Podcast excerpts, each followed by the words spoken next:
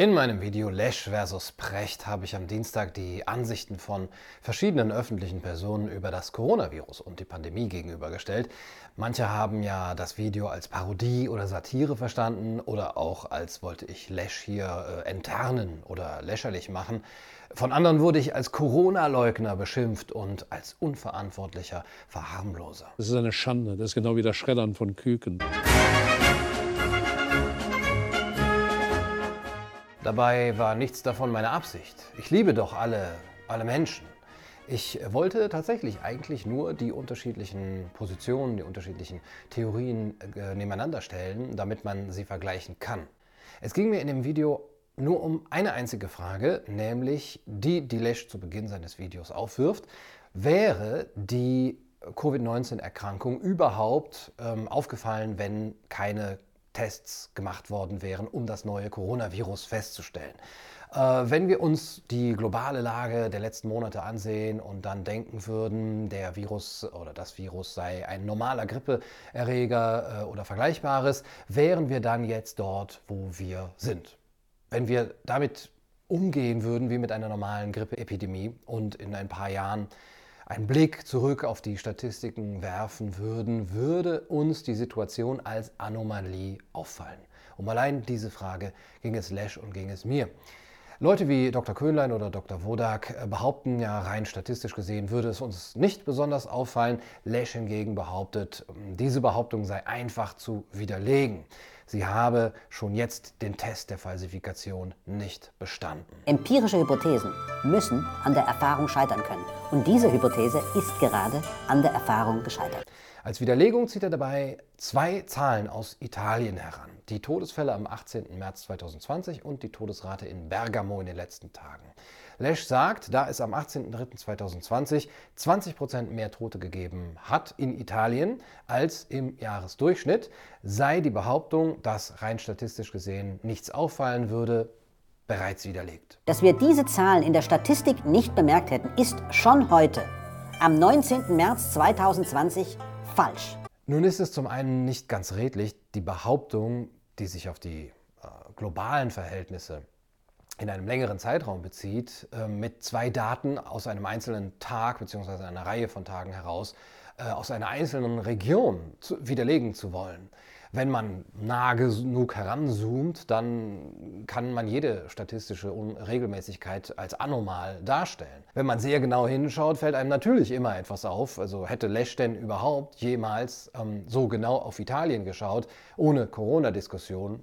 Nein, und dann wäre ihm eben auch nichts aufgefallen.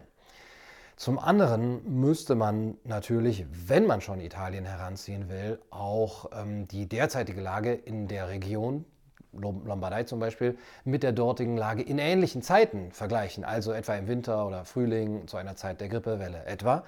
Das tut Lesch nicht. Sonst könnte man ja auch sagen, die Durchschnittliche Jahrestemperatur in Deutschland beträgt 13, noch was Grad. Am 1. August wurde in Freiburg aber 26 Grad gemessen. Das ist ja das Doppelte. Das ist eine auffällige Anomalie. Das würden andere Männer bestimmt auch gerne über ihre Penisse sagen können. Was mir aber noch mehr aufgefallen ist, ist, dass Lesch keine Quellen angibt für seine Behauptungen. Zumindest äh, am Anfang, erst nach ein paar Tagen, hat das Team von Terra X dann wahrscheinlich aufgrund vielfacher Nachfragen, Quellen in die Videobeschreibung gesetzt. Ich habe mir dann diese eine Quelle, wo es um diesen 18. März geht, noch einmal genauer angesehen und ich kann nicht finden, dass sie das belegt, was Lesch im Video sagt. Ich habe daraufhin das äh, Team von TerraX äh, um genauere Angaben gebeten, wo genau der Beleg in der Quelle zu finden sei. Eine Antwort darauf ist bis heute, also 26. März 2020, nicht erfolgt. Ich möchte das noch einmal verdeutlichen.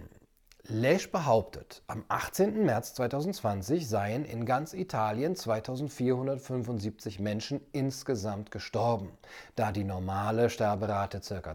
2000 ist, also ist 475, also fast 20 Prozent mehr dann ungewöhnlich. Da das auf jeden Fall aufgefallen wäre, ist die These, dass alles seinen gewohnten Gang gehen würde, wenn man nicht auf der Corona testen würde, widerlegt. Das Problem ist nicht die angenommene durchschnittliche Sterberate. Die liegt bei äh, ca. 1700 und ist mit 2000 saisonbereinigt äh, zu Recht aufgerundet. Das Problem ist die Aussage, am 18.03.2020 seien in Italien 475 Menschen mehr als diese 2000 gestorben. Äh, in der Beschreibung wird darauf hingewiesen, aktuelle Todeszahlen in Italien, aber in der Quelle geht es darum nicht. Es findet sich zwar die Zahl 475, aber die ist auf die mit Corona Infizierten bezogen, die an diesem Tag in Italien gestorben sind. Hier äh, als die Differenz zwischen der kumulierten Anzahl vom 18.03. zu der kumulierten Anzahl vom 17.03. Und hier es besteht der Verdacht, dass Lesch die 475 Corona-infizierten Toten vom 18.03. in Italien als 475 zu der durchschnittlichen Zahl von 2000 pro Tag in Italien hinzugezählt hat. Ich bin mir nicht einmal sicher, ob äh, tägliche aktuelle Todesfälle, diese Zahlen in Italien insgesamt tatsächlich so schnell gezählt werden und vor allem so schnell zur Verfügung stehen. Das Video von Lesch ist am 20.03. erschienen. Wenn es für das, was Lesch sagt, also keinen Beleg geben sollte, und davon ist bislang auszugehen, dann ist auch damit die These nicht widerlegt, dass uns die derzeitige Lage nicht als besonders ähm, abnormal, unnormal oder anomal äh, erscheinen würde, wenn wir nicht auf Corona Virus testen würden. Wenn wir nicht auf Corona testen würden, dann wären diese 475 Todesfälle ja in der normalen Sterbestatistik und da ist es eben noch nicht klar, ob das ein signifikanter Unterschied zum Durchschnittswert des Jahres ist. Hinzu kommt, dass die italienischen Behörden in ihrer Statistik nicht unterscheiden zwischen Toten, die mit dem Coronavirus infiziert waren, und Toten, die an SARS-CoV-19 gestorben sind. Das heißt, die Zahl 475 ist auch deswegen so hoch. Hinzu kommt, dass 99 Prozent der Todesfälle mit Vorerkrankungen waren. Die Hälfte hatte sogar drei Vorerkrankungen. Hinzu kommt, dass das Durchschnittsalter der Corona-infizierten Toten in Italien, aber auch in Deutschland, ungefähr der normalen Lebenserwartung in diesen Ländern entspricht. Hinzu kommt die Schätzung, dass die Zahl der tatsächlich Infizierten in Italien eher dreimal so hoch ist, ähm, wie offiziell ermittelt. Auch das RKI behauptet es ja für Deutschland. Das heißt, dass die Sterberate auch sehr wahrscheinlich viel geringer ist. Hinzu kommt, dass längst noch nicht klar ist, welche anderen Faktoren zu einer erhöhten Mortalität in Norditalien beigetragen haben könnten. Etwa ein chronisch überlastetes Gesundheitssystem, das so schlecht ist, dass dort die Gefahr, äh, im Krankenhaus sich mit antibiotikaresistenten Keimen anzustecken äh, und zu sterben, von allen Ländern äh, in Europa am höchsten ist. Die Überalterung der italienischen Gesellschaft, eine falsche Behandlung, etwa durch falsche Beatmungstechnik oder falsche Medikamentierung. Dass sich das negativ auf die Todesrate ausschlägt, dürfte durchaus im Rahmen des Möglichen sein. Das bedeutet, dass selbst wenn uns eine äh, erhöhte Mortalität in Italien an einem Tag aufgefallen wäre und zu weltweiter Besorgnis Anlass gegeben hätte, es noch längst nicht klar ist, welche anderen Faktoren eventuell sogar stärker zu dieser Erhöhung beigetragen haben.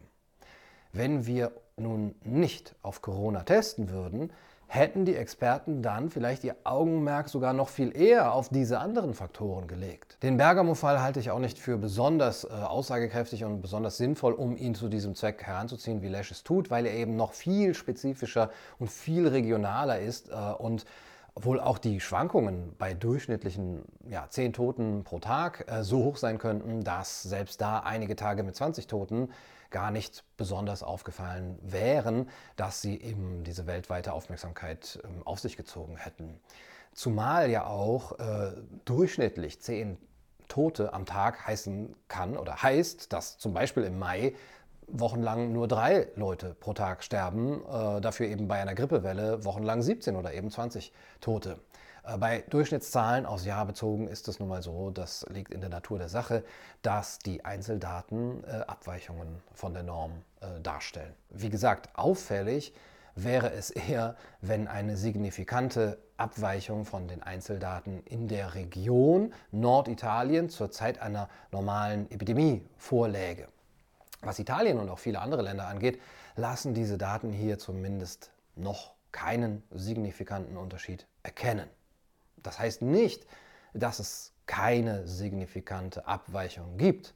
Das heißt meines Erachtens nur, dass die Abweichung, die Lesch behauptet, keine ist und auch als solche nicht in seinen Quellen belegt ist. Das heißt auch, dass die Behauptung, dass die Pandemie ohne äh, Corona-Test gar nicht groß aufgefallen wäre, nicht durch Lesch falsifiziert worden ist. Jetzt hassen mich noch mehr Leute, aber es ist okay. Es ist auch irgendwie refreshing. Ich möchte kurz erklären, warum das wichtig ist. Die Reaktionen auf meine Nachfrage und generell auch auf Menschen, die ja, sich um Klärung und Verständnis bemühen in dieser Sache, abseits von blindem Vertrauen auf die Behörden oder die Experten. Diese Reaktionen sind durchaus besorgniserregend. Du hältst es für völlig in Ordnung, den Shutdown und die internationale Hilfe für Italien in Frage zu stellen. Dort sterben tatsächlich Menschen in größeren Mengen. Solange das so ist, ist helfen angezeigt. Danach analysieren. Und jetzt nicht heulen selber schuld und ich will aber nicht daheim bleiben. Vielleicht ist es auch treffend formuliert, wenn ich dir Worte in den Mund lege wie meine Gunas Freiheit ist mir wichtiger, als das Leben anderer Menschen. Schäm dich. Also angesichts des real existierenden Leides von Menschen bittest du hier um Belege? Wie vermessen ist das denn bitte? Die größte Gefahr aktuell sind Dunschis Kommentare die alles runterspelen. Die Kritiker will ik mal auf intensiv sehen. Pijnlijke commentaar. Frankrijk uit Italië vliegen noodvalpatiënten als Paas außerlandes. Italianische verfassen ons pas offene brieven uitvleen die ganze Welt hun Hilfe ein. In Spanje liegen die patiënten auf dem Fußboden, weil sie von Spaß macht. Ich war recht lange Zeit Gunnar Fan, aber das hier ist eine Beleidigung zoveel der Toten als zou euch der in der Grenze ihrer Belastbarkeit arbeitenden Arste. Warum kümmerst du dich überhaupt noch um solche Zahlen und Belege? Warum überhaupt nachfragen, wenn doch ein Experte wie Lesch sich darum bemüht, die Dringlichkeit dieses Themas auch zu betonen? Ich meine, betreibst du damit nicht gefährliche Verharmlosung? Ihn hat das Leid anderer Menschen kalt gelassen. Zur Klarstellung. Es geht bei dieser Diskussion den Nachfragen und den Bitten um Belegen nicht darum, die Existenz etwa eines Virus, die Existenz von Corona zu leugnen. Es geht auch nicht darum, die Todesfälle an sich anzuzweifeln und die teils katastrophalen Zustände in Italien zum Beispiel zu verharmlosen. Es geht auch nicht darum, die Notwendigkeit internationaler Hilfen zu bestreiten oder die Maßnahmen in einzelnen Gebieten zu bezweifeln. Es geht auch nicht darum, zu verharmlosen, was auf das deutsche Gesundheitswesen etwa zukommen kann. Das hat alles mit der Frage, ob es sich bei Corona um eine exzeptionelle Anomalie handelt äh, oder nicht, rein gar nichts zu tun. Anders gesagt, wenn Corona und Covid-19 nicht aufgefallen wären, heißt das ja nicht, dass die Zustände nicht trotzdem schlimm wären und verbessert werden müssten. Aber falls es keine übermäßige Anomalie wäre, dann wären uns doch eventuell einige Maßnahmen, die wir zurzeit erleben, erspart geblieben. Einen quasi globalen Shutdown hätte man damit nicht rechtfertigen können, wenn das Ganze statistisch ähnlich verlaufen wäre oder ist wie bei einer normalen Grippeepidemie. Die Folgen wären dann eben nicht gewesen ein kompletter Shutdown der Wirtschaft und des öffentlichen Lebens, die Schließung von Schulen und die Belastung der Familien, die Schließung der Grenzen und die äh, Beschränkung der Freizügigkeit. Das zum Beispiel. Ja, für pflegebedürftige Personen etwa ist es zurzeit sehr schwer, Pflegekräfte zu bekommen, solange die Grenzen geschlossen sind. Und was es für alte und kranke Personen bedeutet, sich keine Pflegekräfte leisten zu können oder auch eben viel isolierter äh, zu sein, das muss eben auch berücksichtigt werden. Oder für Schüler, die ihren Deutschlehrer wochenlang nicht sehen können. So etwas traumatisiert. Und nicht zuletzt die Aussetzung von grundgesetzlich verbrieften Rechten wie der Versammlungsfreiheit, die Überwachung durch Tracking etc. Es ist beängstigend, wie Philipp Bargus schreibt, mit, welch un, mit welcher Unbeschwertheit die Menschen elementare Freiheitseinschränkungen wie die Einschränkung der Bewegungsfreiheit hinnehmen. Ja, wenn der Staat einfach nur äh, ihre Unabdingbarkeit behauptet. Nicht einmal 9-11 hat das so schnell und so widerstandslos geschafft. Nicht einmal der ganze internationale Terror in den letzten Jahrzehnten hat das geschafft, nämlich dass eine ganze Gesellschaft sich doch relativ klaglos mit der Totalüberwachung abfindet. Ja, und eine Art Notstandsgesetz, dass man sich äh, damit zufrieden gibt. Ja, kaum dass die Angst vor einer äh, Pandemie da ist, kann das alles geschehen. Und diese Unbeschwertheit und die Geschwindigkeit, mit der das jetzt gerade im freien Westen äh, geschieht und äh, mit der im freien Westen Maßnahmen durchgesetzt werden, äh, auf die sogar Nordkorea stolz und neidisch wäre, äh, ja, das, diese, das, ist ebenso bedenklich wie eine erhöhte Mortalität äh, in Italien oder eben sogar noch mehr. Es ist nicht unmöglich und vollkommen sinnlos, Freiheiten einzuschränken. Versteht mich nicht falsch. Nämlich dann, wenn diese Freiheiten anderen Menschen Schaden zufügen. Dass das aber so ist, muss dann gut begründet werden und gut gezeigt werden. Wenn da jetzt jemand gerne Belege haben möchte dafür, dass das gerechtfertigt sein soll, und ihr stellt denjenigen an den öffentlichen Pranger, dann macht ihr es nur denen einfacher, die vielleicht in Zukunft, ja, Gott bewahre, die Freiheit mit sehr viel fadenscheinigeren Gründen noch einschränken möchten, weil ja dann offensichtlich eine Nachfrage nicht mehr erlaubt ist. Der Preis für Freiheit ist ewige Wachsamkeit. Ich habe Freunde, die weiterhin die Freiheit haben, rauszugehen, in Kontakt zu treten, zu arbeiten. Die sind nämlich Ärzte oder arbeiten in anderen systemrelevanten Berufen. Und ich mache mir jede fünfte Minute Sorgen um sie. Nicht nur um deren physische, sondern ebenfalls ihre emotionale Gesundheit. Für die wird in drei Wochen nichts mehr sein, wie es früher war. Jetzt über die vorübergehend eingeschränkte Freiheit zu jammern, in einem Zeitalter mit mannigfacher Internetkommunikationsmöglichkeit und in einer akuten Situation, die so oder so in keinem Fall dauerhaft aufrechterhalten werden kann, erscheint mir absolut wohlstandsverwöhnt. Dabei geht es auch gar nicht darum, dass ich zum Beispiel gerne mal rausgehe oder so. Äh, als Schriftsteller ist man eh so autistisch veranlagt, äh, Hashtag not all, dass man da eher erstmal kaum einen Unterschied merkt. Es geht nicht darum, dass ich oder jemand, der gut damit klarkommt, darüber jammern würden, äh, mal zu Hause bleiben zu müssen. Ja? Es geht darum, auch an die zu denken, die es nicht gut können und die mit Einsamkeit und Isolation eben nicht so gut umgehen können und sogar daran erkranken. Von den Langzeitfolgen, die ein derartiger Einschnitt für die Psyche von Menschen haben kann, also was Angst und Stress, Isolation und Einsamkeit angeht, äh, Hysterie auch, ja, von diesen Langzeitfolgen gar nicht zu sprechen. Menschen, die bereits jetzt zum Beispiel an Depressionen leiden, die könnten durch eine Quarantäne sehr stark beeinträchtigt und sehr stark beschädigt werden, bis hin zum Suizid.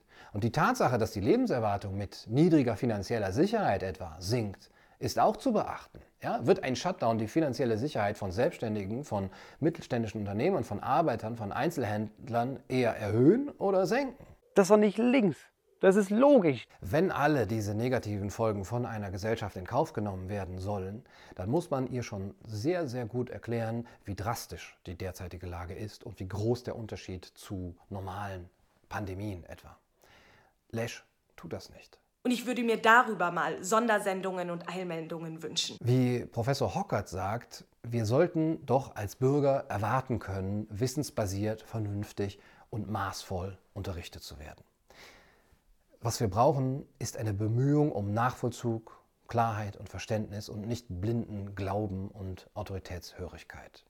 Denn wenn es dann in den nächsten Jahren wieder zu Grippewellen kommt, die zum Beispiel 25.000 Tote fordert, wie etwa 2017, 18 in Deutschland, wird man dann nicht mit genau der gleichen Begründung nach Shutdowns und Notstandsgesetzen äh, schreien können wie jetzt? Also jedes Jahr im Winter geht es wieder los? Ja, wollt ihr das totale Notstandsgesetz? Das sind echt ganz schön viele Trigger auf einmal. Richard David Brecht etwa fordert ja, dass die ähm, hohe Akzeptanz, die wir derzeit in den Gesellschaften haben, den Verboten gegenüber und den Einschränkungen, dass diese Akzeptanz auf das Klimawandelthema übertragen werden sollte. Jetzt verstehen es die Leute, aber warum verstehen sie es nicht bei den Klimawandelfolgen? Denn die sind ja viel, viel schlimmer als Corona. Also bis das der Klimawandel nicht besiegt ist, sollten die Menschen akzeptieren, dass sie einen starken, verbietenden, reglementierenden, kontingentierenden Staat benötigen. Brecht etwa bedauert die Unbeschwertheit, mit der die Menschen elementare Freiheitsrechte äh, eingeschränkt bekommen und, und das auch hinnehmen. Der bedauert das nicht, sondern er begrüßt das und er wünscht sich, dass das auf globale und dauerhafte Lage ausgeweitet wird. Warum suchen so viele Menschen ihr Heil in Verschwörungstheorien? Lesch spricht in seinem Video von Triagierung. Ein schrecklicher Zustand, ein moralisches Dilemma, vor das man niemanden stellen will. Wer entscheidet, wer leben darf und wer stirbt? Ja, wer entscheidet über Leben und Tod? Und wie ein Kommentator sagt, Professor Harald Lesch spricht über Triage und du kommst hier mit so einem Firlefanz. Doppelpunkt minus Klammer auf. Man muss aber doch feststellen, dass wir in so einer Lage in der Politik immer vor dem moralischen Dilemma stehen, wenn wir das Leben zum Beispiel, sagen wir, von 25.000 Menschen retten könnten. Und dafür müssten wir aber Freiheitsrechte beschneiden, das kulturelle Leben beschränken, die Wirtschaft abwürgen, eine große Rezession und Arbeitslosigkeit in Kauf nehmen und eventuell durch Isolation und Angst die Lebenserwartung von Menschen senken. Würden wir das dann tun? Wer jetzt Nein sagt, dem sage ich, schämt ihr euch nicht? Denkt doch mal an die 25.000 Menschen, die dann sterben würden.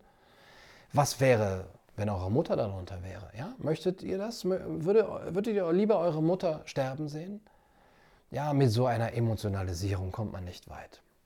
Aber es fällt auf, es fällt schon auf, dass die Reaktionen auf sachliche Nachfragen und das Bitten um Belege teilweise voller Empörung und hoch emotionalisiert, voller Beleidigung und Diffamierung sind, als hätte der Nachfragende sich eines moralischen Fehlers schuldig gemacht. Man solle sich schämen in so einer Situation, wo es doch vor allem um Konsens geht und wo Menschen sterben, ja, um Klärung zu bitten und nicht blind zu vertrauen. Und das ist ja eine ganz neuartige Reaktion. Das kenne ich ja so noch gar nicht äh, in unserer Gesellschaft, ja, von, von anderen Themen etwa. ja, dass man auf der persönlichen Ebene äh, angreift, jemanden als Volksverräter diffamiert, nur weil der nicht blind alles mitmacht. Ja, zum Glück ist das ja nicht etwa Standard in unserer Gesellschaft geworden.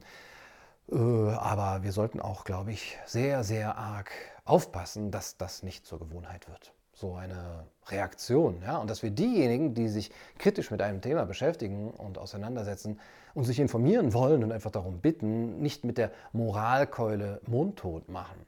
Wir sollten immer bedenken, dass äh, die das dann vielleicht nicht deswegen machen, weil sie etwa keine Lust haben, zu Hause zu bleiben oder weil sie einfach böse Menschen sind oder weil sie zu viel Alufolie gesoffen haben, sondern weil sie das Leid von Menschen, die in der ganzen Statistik bisher noch gar nicht aufgetaucht sind, nicht kalt gelassen hat.